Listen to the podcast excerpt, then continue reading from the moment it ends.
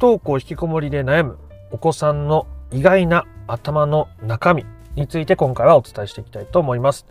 どうも不登校引きこもり専門カウンセラーの曽太郎です。今回はあ意外なね、お子さんの頭の中身についてお話をしていきたいと思います。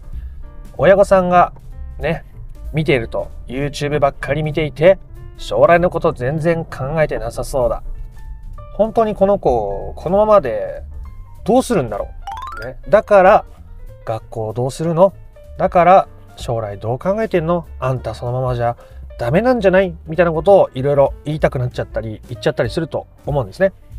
でそれが子供の生きる力を奪っているし、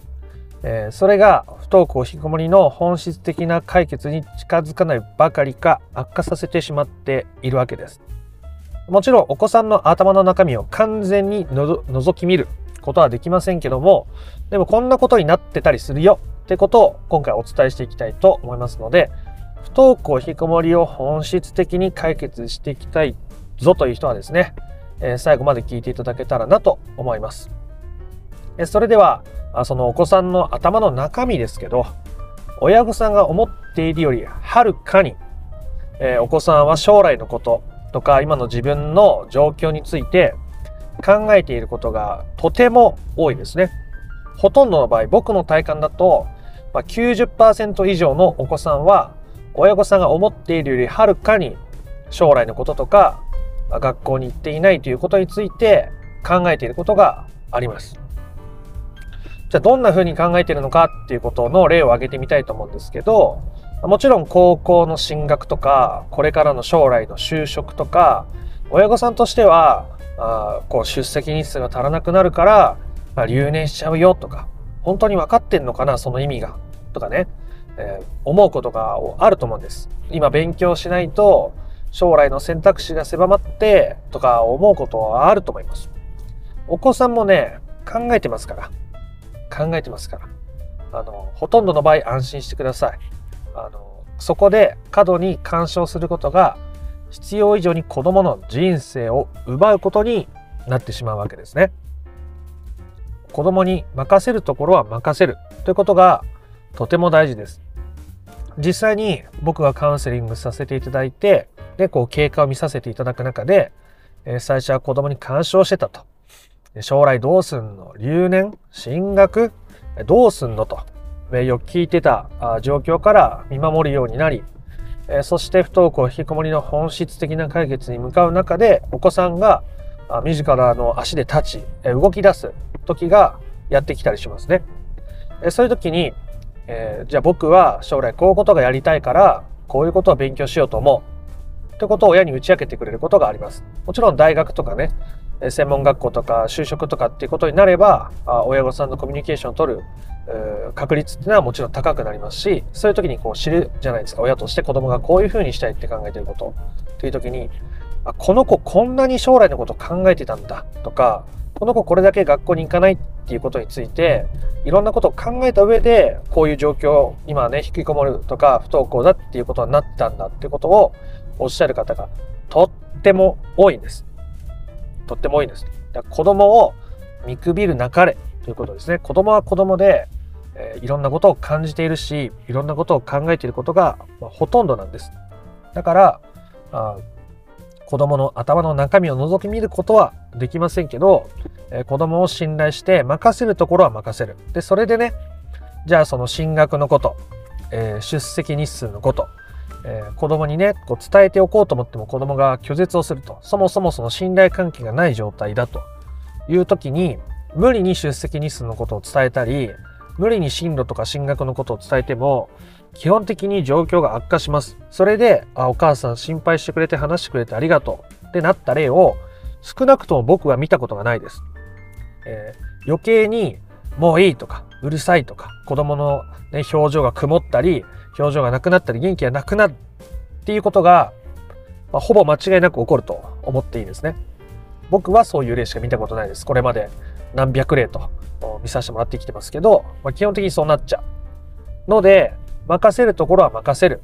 ね、その時、子供がそれを知らなくてで、コミュニケーションが取れる状態なくて、じゃあ留年します。じゃあ退学します。じゃああ高校進学できません大学進学できませんってなったとしてもそれは子供が選択したことですねあなたがあ学校に行きなさいとか行かないでくださいとか言ったからそうなったんじゃなくて少なくとも子供も選んでそうなっているというその子供の選択を尊重することが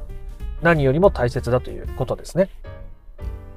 子供がこれからね長い人生生きていく中で、えー、自分の選択を尊重できるかどうかっていうのは、まあ、とてもとてもとてもとてもとてもとても大事なことですね。僕はね、こう親の顔色を伺い生きてきた部分が多分にある。もちろん自分で決めたこともあるけどでも周りの顔色を見て決めてきたこともたくさんあるし、まあ職場での立ち振る舞いとか、友達関係での立ち振る舞いとかでも、やっぱそうだったわけですね。えつまりそれは僕は自分の選択を尊重しきれてなかったわけです。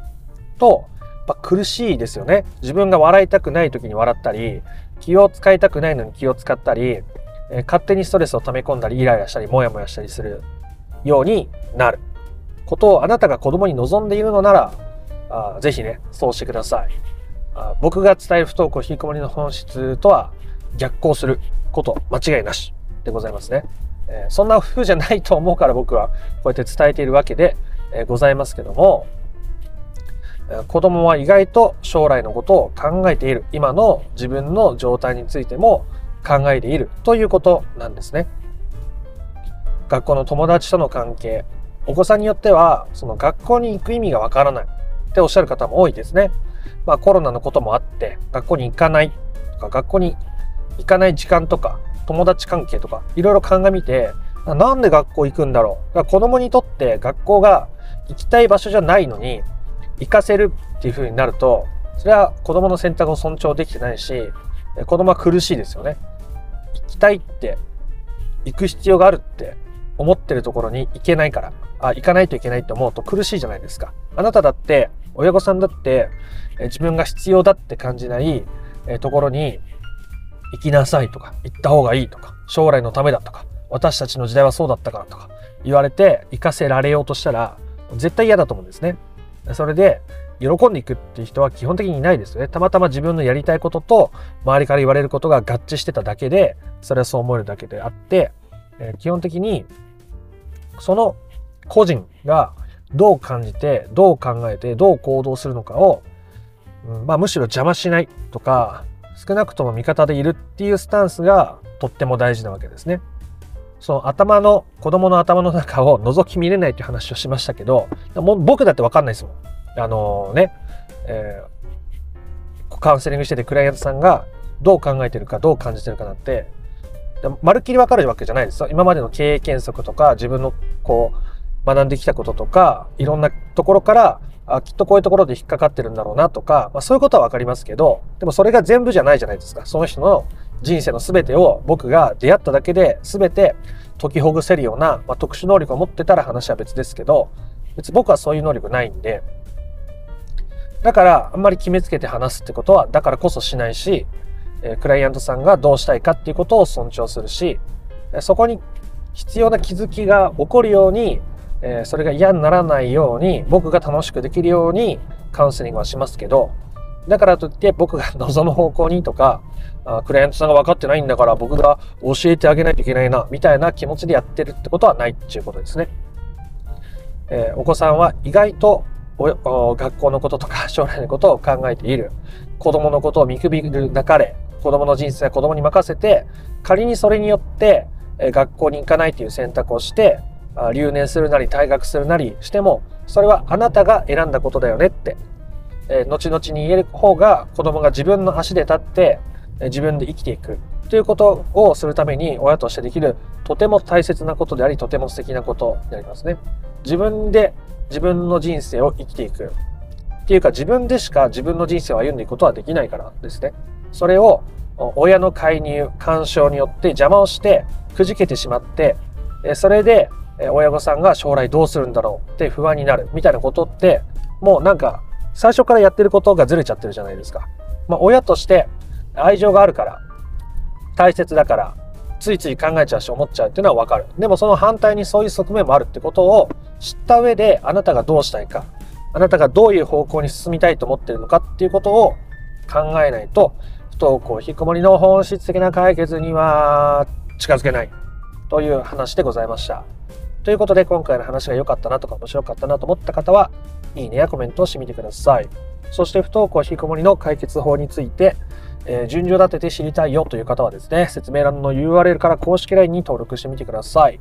そちらから不登校引きこもり解決のための3種の神器という動画セミナーを無料でプレゼントしております。えー、まだあ YouTube のチャンネル登録もよかったらしてみてください。それではあなたの不登校引きこもりの問題が本質的な解決にたどり着くことを心から願っております。また別の配信でもお会いしましょう。ありがとうございました。ソ太郎でした。